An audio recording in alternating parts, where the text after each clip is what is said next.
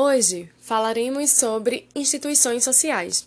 E eu usei como referência sites da internet como sociologia.com.br, webartigos.com, mundodaeducação.bol.ol.com.br, querobolsa.com.br, entre outros.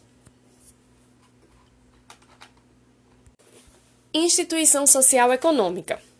As atividades econômicas são institucionalizadas, somente quando trazem consigo crenças, valores ou normas sociais. É o que acontece, por exemplo, com o capitalismo, que não representa só um modelo econômico, mas sim um sistema de crenças, valores e normas.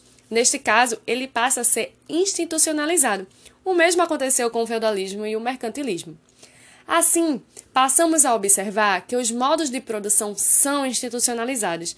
A importância dessas instituições variam de acordo com a sociedade a qual está sendo observada.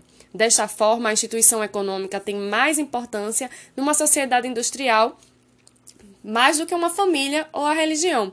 O mesmo não acontecia nas sociedades tribais, nem ainda hoje.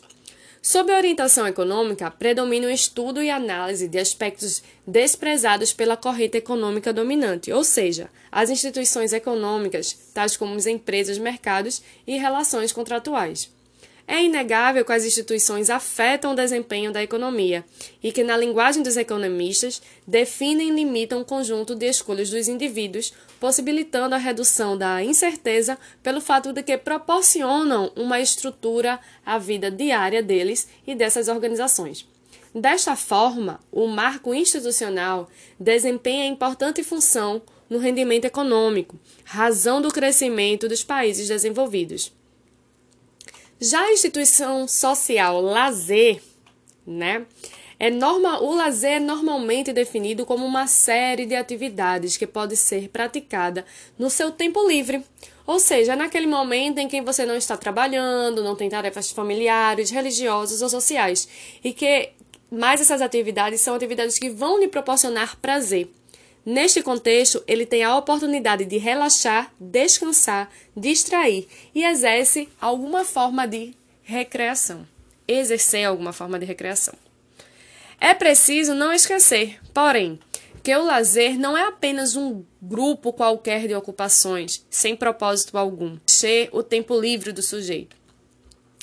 Ele pode e deve, como animação cultural, ter uma conotação crítica e até mesmo transformadora de ordem intuída, mesmo que assim implique em desconstruir antigos mitos e convenções. O lazer também é comumente classificado como passivo ou ativo. Passivo é aquele que aliena o ser e o envolve na teia consumista gerada pela indústria cultural, na qual o consumidor não passa de mais uma peça da engrenagem. Ele é inserido no mercado hipnotizado pelo universo da publicidade. E neste sentido, o lazer também se transforma em um produto acessível, mas não apenas pelo tempo do que a a pessoa dispõe, mas principalmente pelo capital, pelo dinheiro. E isso vai ser fundamental.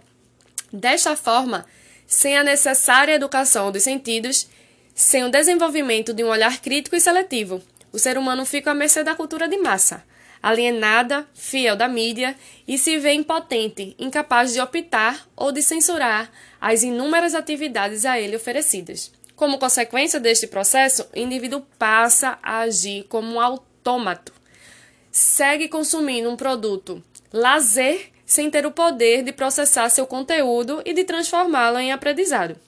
Mas também existe o lazer ativo, que possibilita uma nova enunciação de múltiplas vivências, uma conversa, uma conversação de atividades, conversão de atividades em conhecimento, em expressão criadora e em novos olhares e potencialidades. Neste campo, é permitida uma maior convivência social e uma melhor qualidade de vida. Simultaneamente, o ser encontra o estado de deleite e imprescindível repouso.